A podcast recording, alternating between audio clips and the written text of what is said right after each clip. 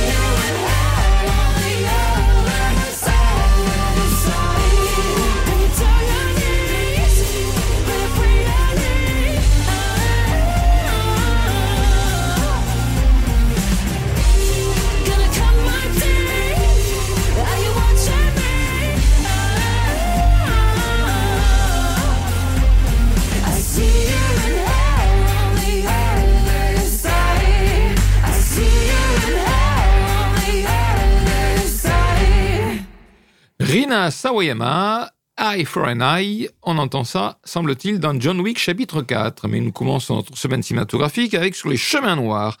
Sur les chemins noirs, c'est un film français de Denis Imbert. Denis Imbert, réalisateur scénariste, qui a commencé sa carrière comme assistant réalisateur. Et en 2015, il réalise Vicky avec Victoria Bedos, Chantal Lobby, François Berléand. Et en 2019, Mystère avec Vincent Elbaz, Marie Gillin. C'est une histoire pour les enfants d'ailleurs. Et puis il a aussi à son actif des épisodes de la série Platane ou Les copains d'abord. Voilà ce qu'on peut dire sur la filmographie de Denis Imbert. Son film sur les chemins noirs dure 1h35. Un soir d'ivresse, Pierre, écrivain explorateur, fait une chute de plusieurs étages. Cet accident le plonge dans un coma profond. Sur son lit d'hôpital, revenu à la vie, il se fait la promesse de traverser la France à pied du Mercantour au Cotentin. Un voyage unique et hors du temps à la rencontre de l'hyper-ruralité, de la beauté de la France et de la renaissance de soi. Le Parisien, qu'en pense-t-il? Eh bien, le film est d'abord une très belle méditation visuelle, loin des routes où Dujardin donne corps à un homme blessé, diminué, qui cherche à reconstituer le sien. Jean-Luc Verstosen dans Le Point, au bout de ce voyage, il y a tout simplement un homme qui se plaît à disparaître dans la géographie, entre guillemets, et un acteur qui se plaît à s'y régénérer. Barbara Théâtre dans le journal du dimanche, on se laisse happer par la contemplation d'une nature plus belle qu'hostile, un temps qui s'écoule à un autre rythme et des flashbacks qui rappellent que rien ne sera plus comme avant. L'Obs, les aphorismes de Tesson, qui peut citer Napoléon, pourront en irriter certains, mais Dujardin et ses guests d'étape, Annie Duperet, Jonathan Zakaï, Isaiah Igelin, sont bien. Ramas sous la plume de Frédéric Strauss, au bout du voyage du jardin, malgré l'élan qu'il donne, est un peu seul avec son émotion. Théo Ribeton en première, dans la peau de Sylvain Tesson, du jardin en fait des tonnes sur le mode de l'écrivain aventurier Hemingwayen, à cigare et regard noyé dans l'horizon, s'abandonne à des aphorismes de haute volée, cite Taureau au coin du feu et conduit poliment des bergères émoustillées par son érudition virile. Bref, cela joue. Bah, il se la joue, euh, il se la joue, il, adopte l'attitude de Sylvain Tesson, quoi. Enfin, voilà. Donc, sur les chemins noirs, on peut voir le film au Méga CGR, au Pâté Quinconce et au Colisée. C'est l'adaptation donc euh, du récit de l'écrivain euh, Sylvain Tesson et le film retrace le voyage à pied à travers ce qu'il appelle la diagonale du vide en France. Alors la diagonale du vide, il la situe entre le Mercantour et le Cotentin, alors que la véritable diagonale du vide, mais enfin ça change rien, c'est une deuxième diagonale, elle va des Ardennes aux Pyrénées. Mais enfin ça c'est l'ancien prof de géographie qui fait chier tout le monde. voilà, donc la diagonale du vide, il part donc du Mercantour pour rejoindre la pointe du Cotentin en empruntant le maximum possible de chemins et en évitant ainsi les grands axes. Alors évoqué par de multiples flashbacks, le film montre ce qu'était la vie de Pierre avant, avant l'accident euh, stupide qui faillit le laisser paralysé. Euh, qui était Pierre Eh bien, il était un écrivain aventurier, brillant, séducteur, euh, alcoolique aussi. Hein. Désormais, eh bien, il est cassé de partout et il décide ce pari incroyable de faire ce voyage le plus possible seul. Je dis le plus possible parce qu'il ne renonce pas à la compagnie de quelques compagnons euh, de route rencontrés sur son chemin, d'un ami cher, de sa sœur, de quelques autres personnages. Bon, chemin faisant, Pierre nous livre en voix off ses réflexions sur lui-même, son passé, ses souffrances, son goût de la solitude, mais aussi sur l'état de la France, sur le progrès en général et bien d'autres choses encore, sous la forme d'aphorismes ou de réflexions personnelles inscrites dans son carnet de voyage, sur son carnet de voyage. C'est un film contemplatif, c'est une méditation. Au montage, moi, je trouve assez brillant, avec de superbes paysages euh, euh, naturels d'une France rurale, loin des grands sites touristiques, avec ces petits villages perdus où on croise des gens simples, gentils, prêts à rendre service. Bref, tout le contraire des Parisiens, quoi. Hein.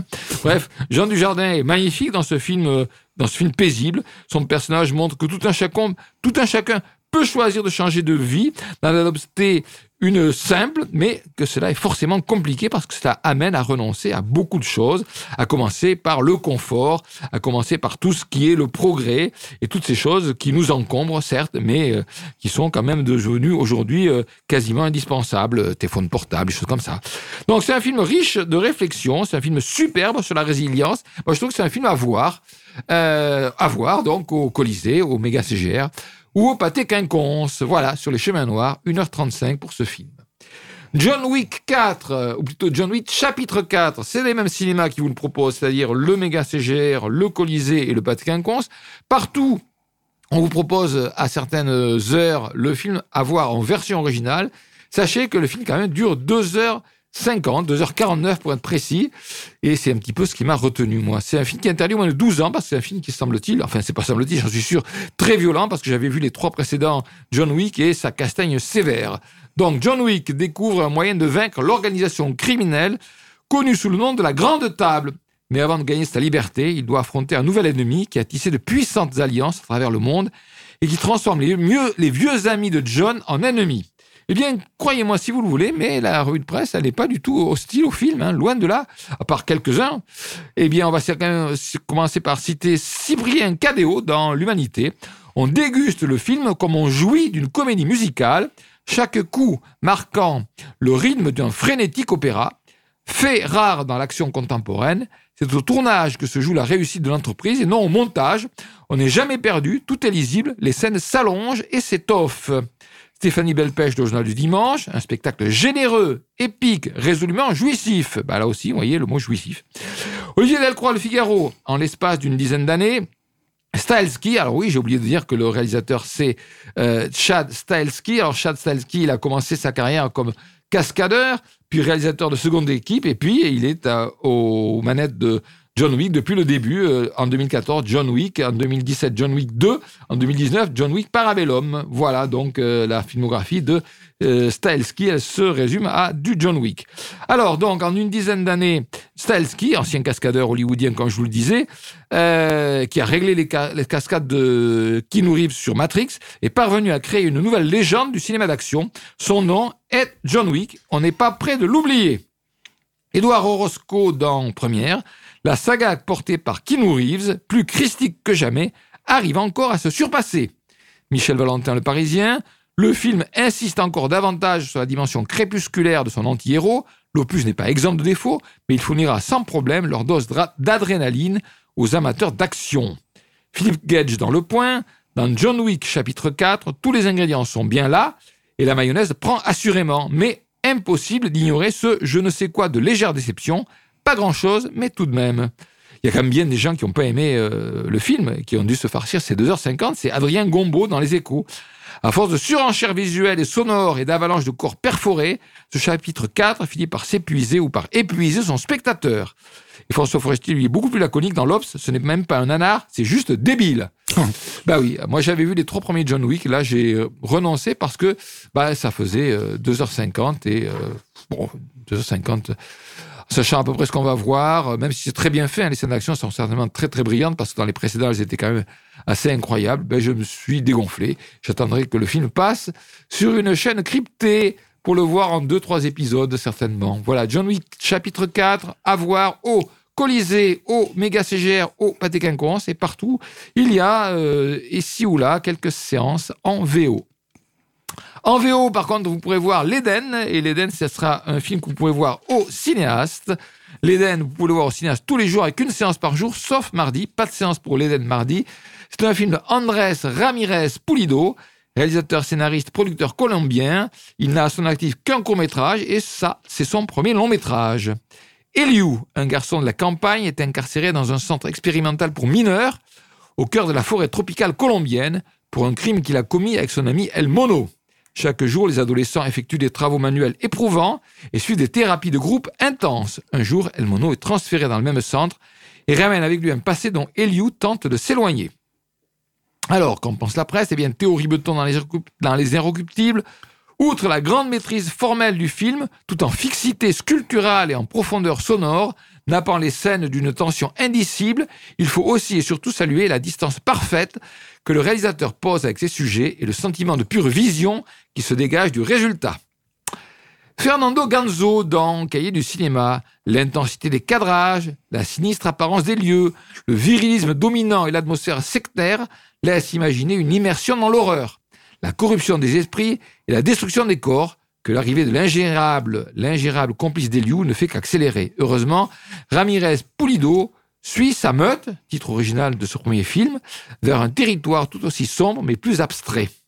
Alexis Campion, le journal du dimanche, inattendu, déroutant, cette singulière histoire de violence ancrée et de rédemption incertaine impressionne par la précision de sa mise en scène et la prégnance de ses images entre zones d'ombre et puits de lumière. Laura Libération, le cinéaste affiche une maîtrise formelle impressionnante, cadre large au cordeau, ambiance sonore fourmillante, couleurs sombres et denses, mais ce faisant n'accorde que très peu de place à ses personnages. La rédaction de West France, une, réflexion autour de la fabrication viriliste de la violence un peu trop scolaire. Michel Besbach, dans Télérama, à vouloir sonder les âmes et rien d'autre, il arrive qu'on ne filme plus grand-chose. Ben, pas eu envie d'aller voir l'Éden. Non, pas vu. Pas vu non plus. Donc, l'Éden, c'est au cinéaste, un film d'une durée d'une heure vingt-six, et donc euh, une séance par jour, sauf mardi. Alors après ça, on va parler dans 3-4 minutes euh, ou un peu plus de Dalia.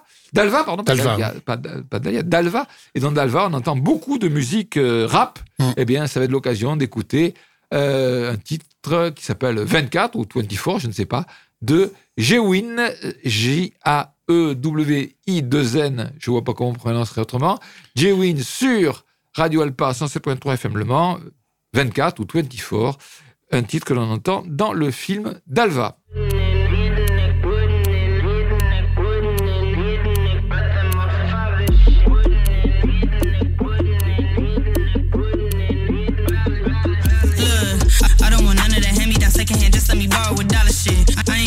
From no one. I get in the crib for the death of my father shit. Trust me, I'm putting in everything. I'm trying to get out the city, it's scholarship. Hustle the night and the day and the day and the night till the money get taller shit. So I don't want eat, I don't want sleep. I'm never taking a sick day. 24 hours to pushing the flowers, yeah, I'ma be looking for big pay. Tell me y'all thinking the follows and likes to be changing your life in a big way. But I'ma keep putting my energy into the flow and see who in the relay. I'm trying to zig, I'm trying to zag, whatever's the weight of the bag. I'm working the double from Friday to Friday to Friday, then running it back. And you sounding muffled if you try to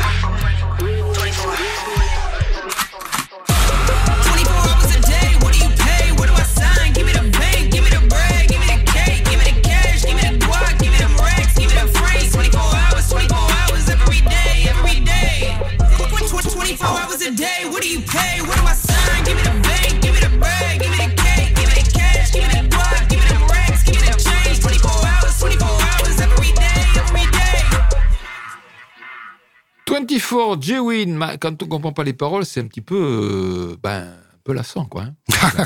voilà, quoi. Mais les jeunes adorent ça. Ah, ben les jeunes adorent ça. Ouais. oui, ben, les Américains n'ont rien inventé. Hein. Je me rappelle euh, d'un comique troupique qui s'appelait Ouvrard. C'est la, j'ai la rate qui se dilate. Ah, oui. Il faisait même, à peu près le même exploit. Hein. Voilà, bon, passons, ça n'a rien à voir. De grandes espérances. C'est un film qui vous est proposé par les cinéastes et par le Pâté Quinconce. C'est un film réalisé par Sylvain Desclous. Et Sylvain Desclous avait auparavant réalisé et scénarisé en 2015 Vendeur avec Gilbert Melki et Pio Marmaille, c'était pas mal d'ailleurs.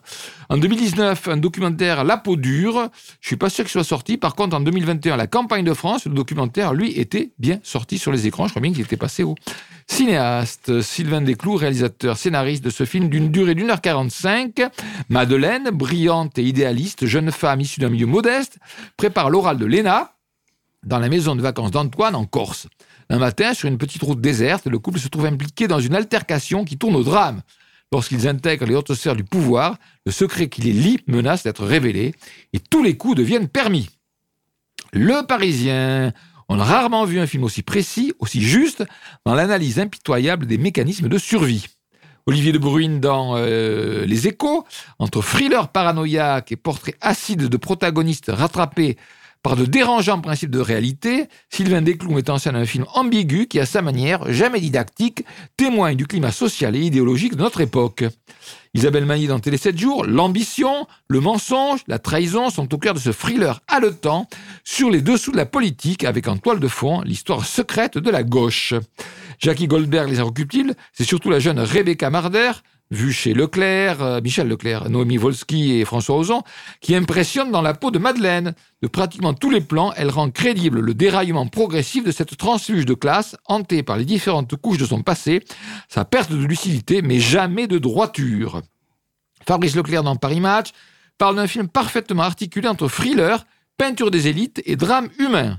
Thierry Chaise en première, de grandes espérances transcendent le, cadre du film politique. À travers le personnage passionnant de Madeleine, Rebecca Marder encore impériale, qui rêve de mettre à mal le capitalisme par des marqueurs de gauche puissants, il raconte comment, passé un certain seuil, tous les coups peuvent être permis pour faire passer ses idées, et quelques rebondissements trop capillotractés n'abîment jamais l'attention qui domine.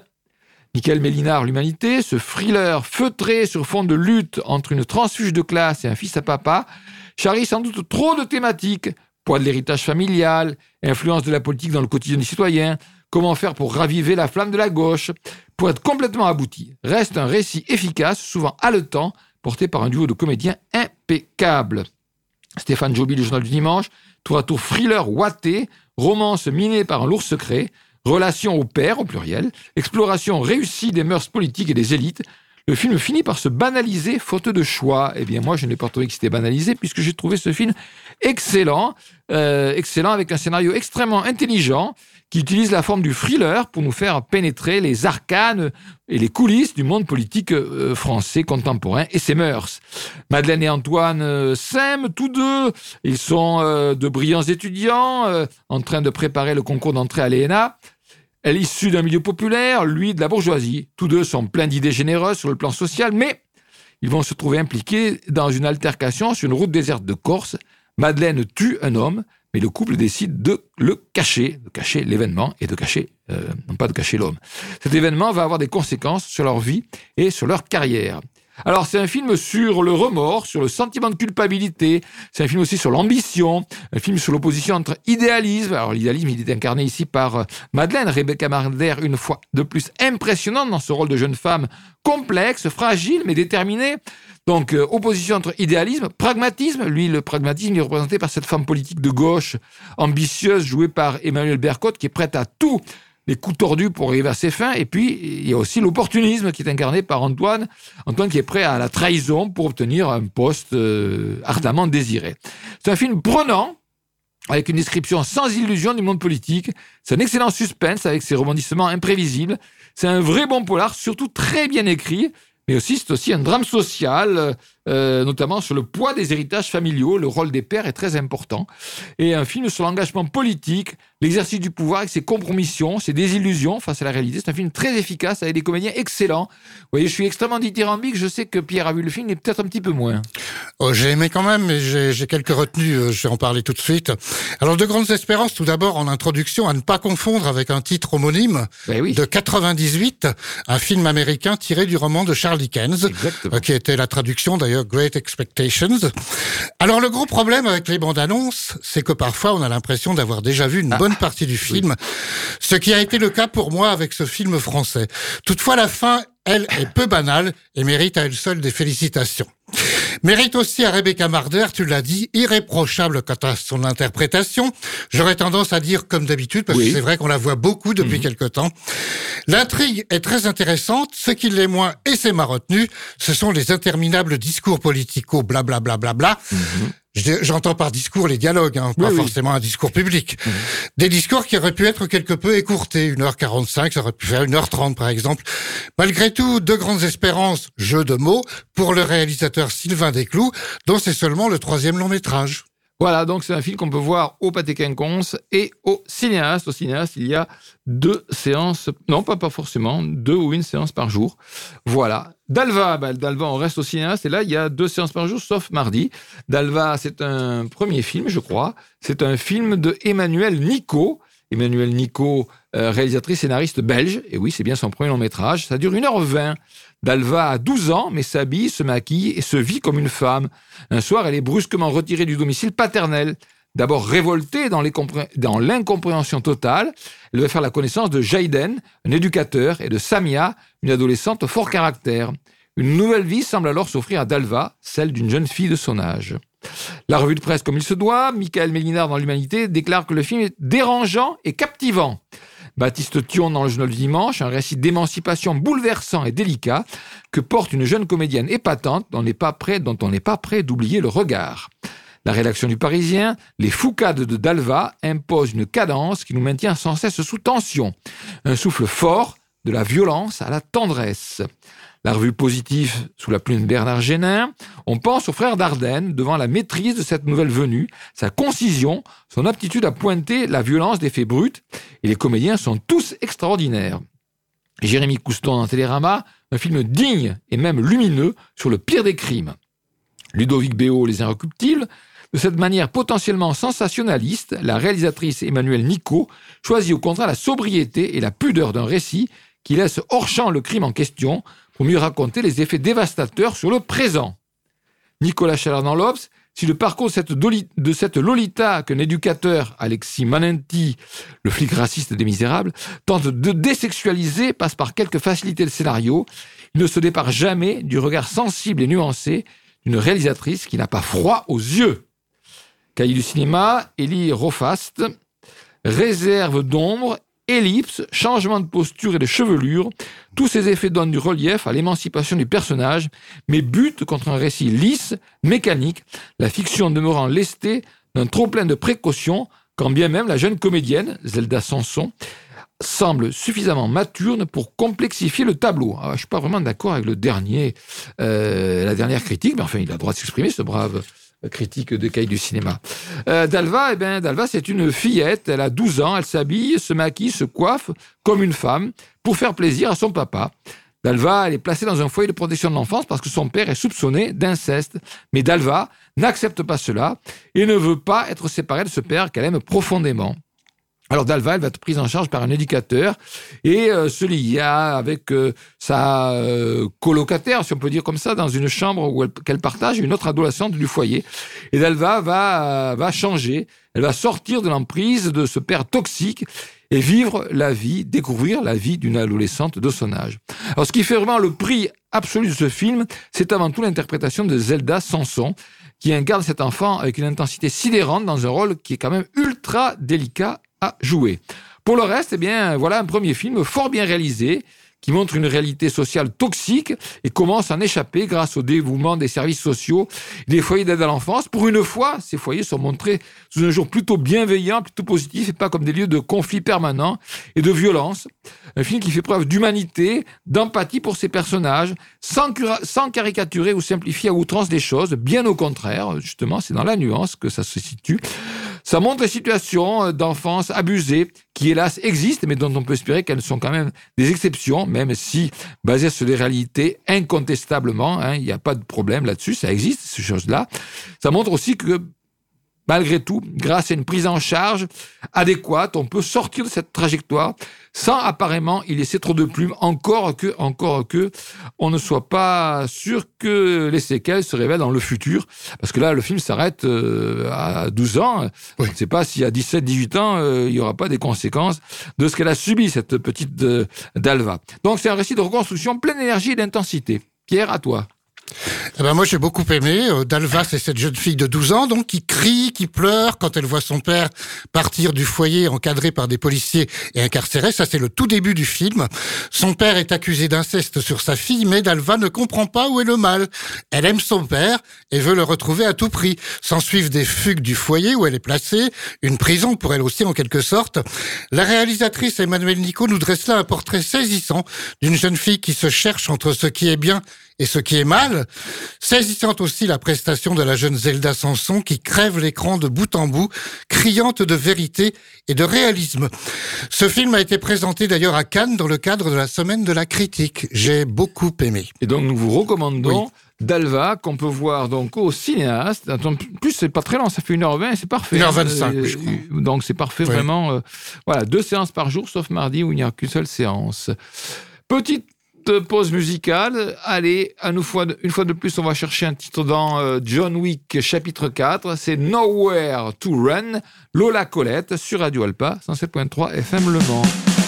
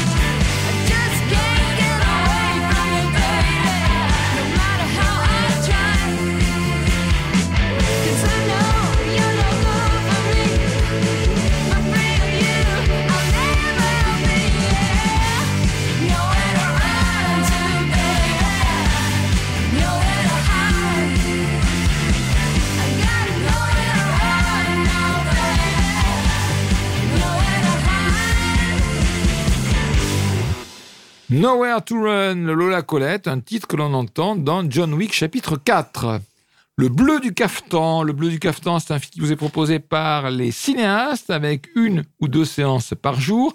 C'est un film réalisé par Mariam Touzani, actrice, réalisatrice, scénariste marocaine née en 80. Elle a à son actif un court métrage et en 2019 un long métrage, Adam, avec Lubna Azabal, Lubna Azabal qu'on retrouve dans ce bleu du cafetan, durée 2h02. Alim est marié depuis longtemps à Mina, avec qui il tient un magasin traditionnel de caftan dans la médina de Salé, au Maroc. Le couple vit depuis toujours avec le secret d'Alim, son homosexualité, qu'il a appris à terre. La maladie de Mina et l'arrivée d'un jeune apprenti vont bouleverser cet équilibre. Unis dans leur amour, chacun va aider l'autre à affronter ses peurs. Alexis Campion, journal du dimanche, scénario, décor, costume, tout se déploie dans une atmosphère feutrée, imprégnée de non-dits aiguisant le suspense autant que les sens, autant que les sens, splendide, conclut Alexis Campion. Céline Roudin dans la croix, la réalisatrice marocaine Mariam Touzani aborde avec une infinie délicatesse le thème de l'homosexualité au Maroc à travers un triangle amoureux au désir contrarié, réuni autour de la fabrication d'un caftan traditionnel. Caftan, c'est un vêtement. Hein. Olivier Delcroix, Le Figaro, la réalisatrice revisite avec raffinement et sensibilité le thème du triangle amoureux dans le bleu du caftan. Véronique Coapé dans Le Monde, une patience mise au service de la lenteur, des détails, des non-dits, qui privilégient les silences, les glissements subtils, qui laissent aux émotions le temps d'éclore et de rebattre les cartes. Le Parisien, un miracle presque incroyable que ce film qui rend naturel une histoire singulière, avec une délicatesse hors norme. Olivier de Bruyne dans euh, Marianne. Après Adam, la cinéaste Mariam Touzani signe un second film très délicat, Le Bleu du Caftan, où elle examine avec pudeur les relations d'un couple marié de longue date, façon rébellion dans un gant de velours. La revue positive Louise Dumas, modeste, pudique et bien interprétée, Le Bleu du Caftan a beaucoup pour plaire. Samuel Touer dans Télérama, Mariam Touzani signe avec son deuxième film une grande œuvre.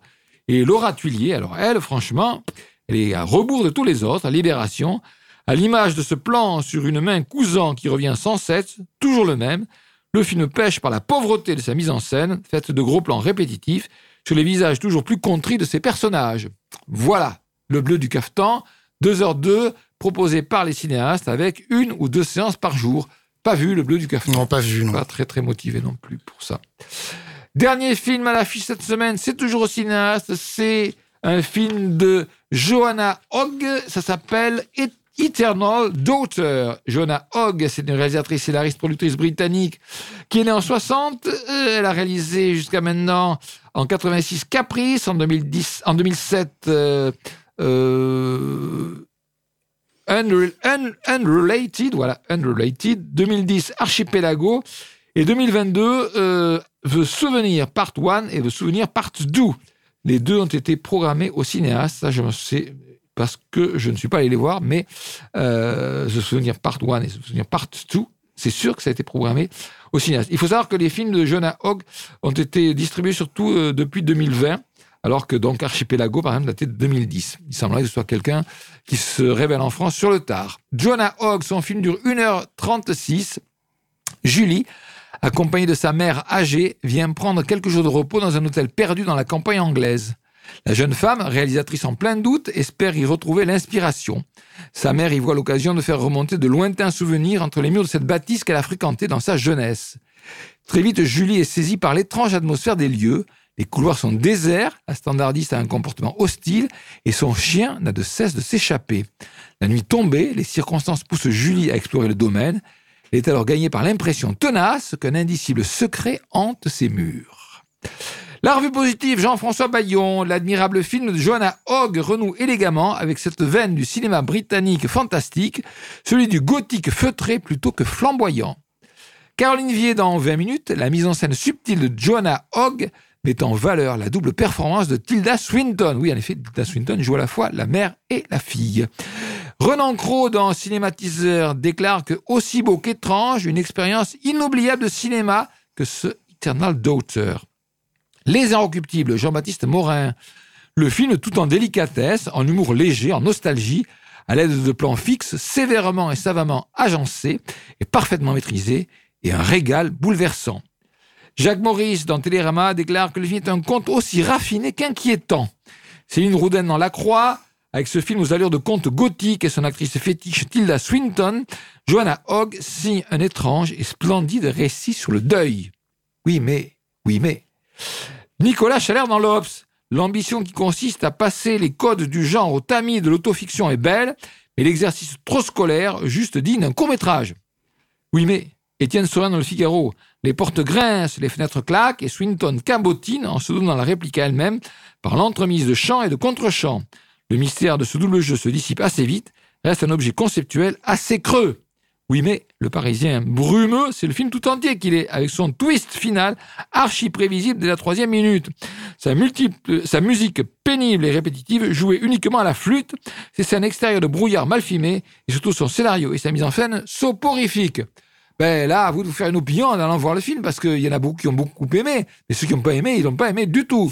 Ce film éternel d'auteur. 1h36, Jonah Hogg, et c'est proposé par les cinéastes. On n'a pas vu. Non, on l'a pas vu. Non. Ouais, j'étais moyennement motivé pour aller le voir. Hein. J'avais éventuellement la possibilité d'aller le voir, mais bon, voilà.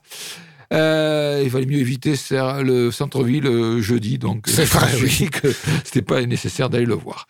Voilà. Eh bien, euh, c'était la fin de des sept films à l'affiche cette semaine, mais c'est pas la fin de clap puisqu'on va vous passer un titre que l'on entend dans Dalva et ensuite, on vous annoncera les films la semaine prochaine. Alors, le titre qu'on entend dans Dalva, c'est Inhumain. Et le rappeur, c'est Gazo, ou Gazo, je ne sais pas comment on ah, Il n'y a que du rap dans ce film. Ah oui, c'est que ça, bah, c'est la musique des Jones. Hein. Voilà, donc Inhumain, Gazo, sur Radio Alpa 107.3 FM Le Mans.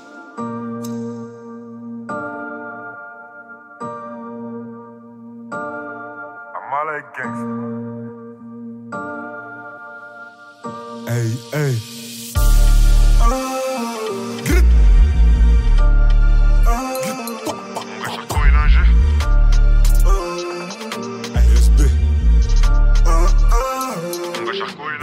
Comme on game. Elle sait que la mala est. Ceux qui jouent au mal on bang. Les allumer avec une main. Envahi par mon côté animal. Comme si j'étais inhumain. Je tous les jours comme fin de mois. Je tous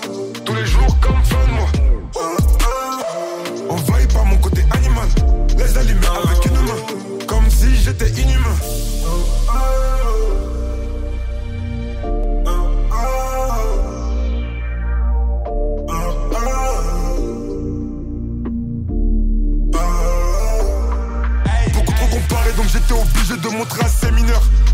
Hey, je fais en une journée ce que t'écris en séminaire. Le négro est solide, je suis sous ma fée, banane platin, je veux être patron, pas un patin. Parle-moi business, parle-moi plata, ramasse combien par mois, bâtard? Payé pour ma frappe comme Eden Hazard. BSB moto charbon et c'est trop de si on croit au hasard.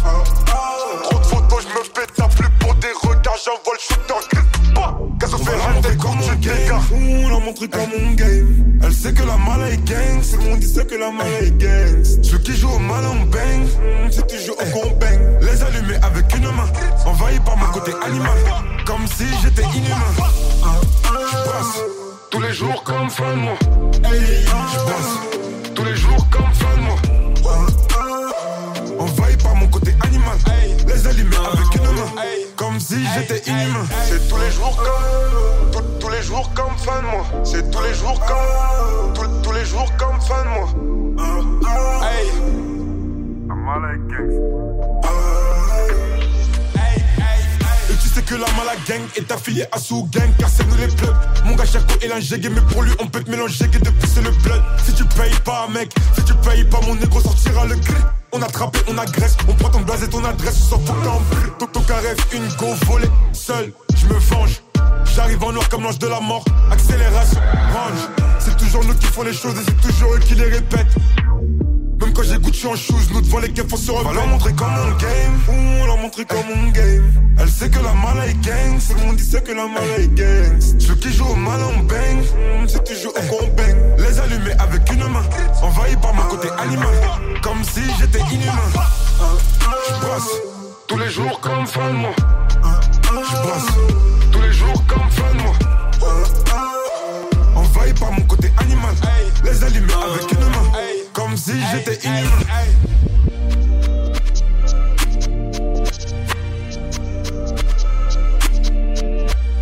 Gazo Inhumain, et c'est un titre qu'on entend un petit peu, un petit, un petit bout dans le film euh, d'Alva. Voilà. Donc les films à l'affiche la semaine prochaine, on commence par les avant-premières, il y en a beaucoup.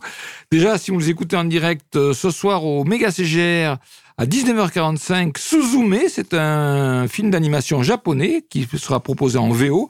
Le film sort dans une quinzaine de jours et donc euh, ce soir, 19h45, méga CGR. Dimanche, alors dimanche à 15h au Pâté Quinconce, avant-première de Prince et Princesse, le spectacle au cinéma.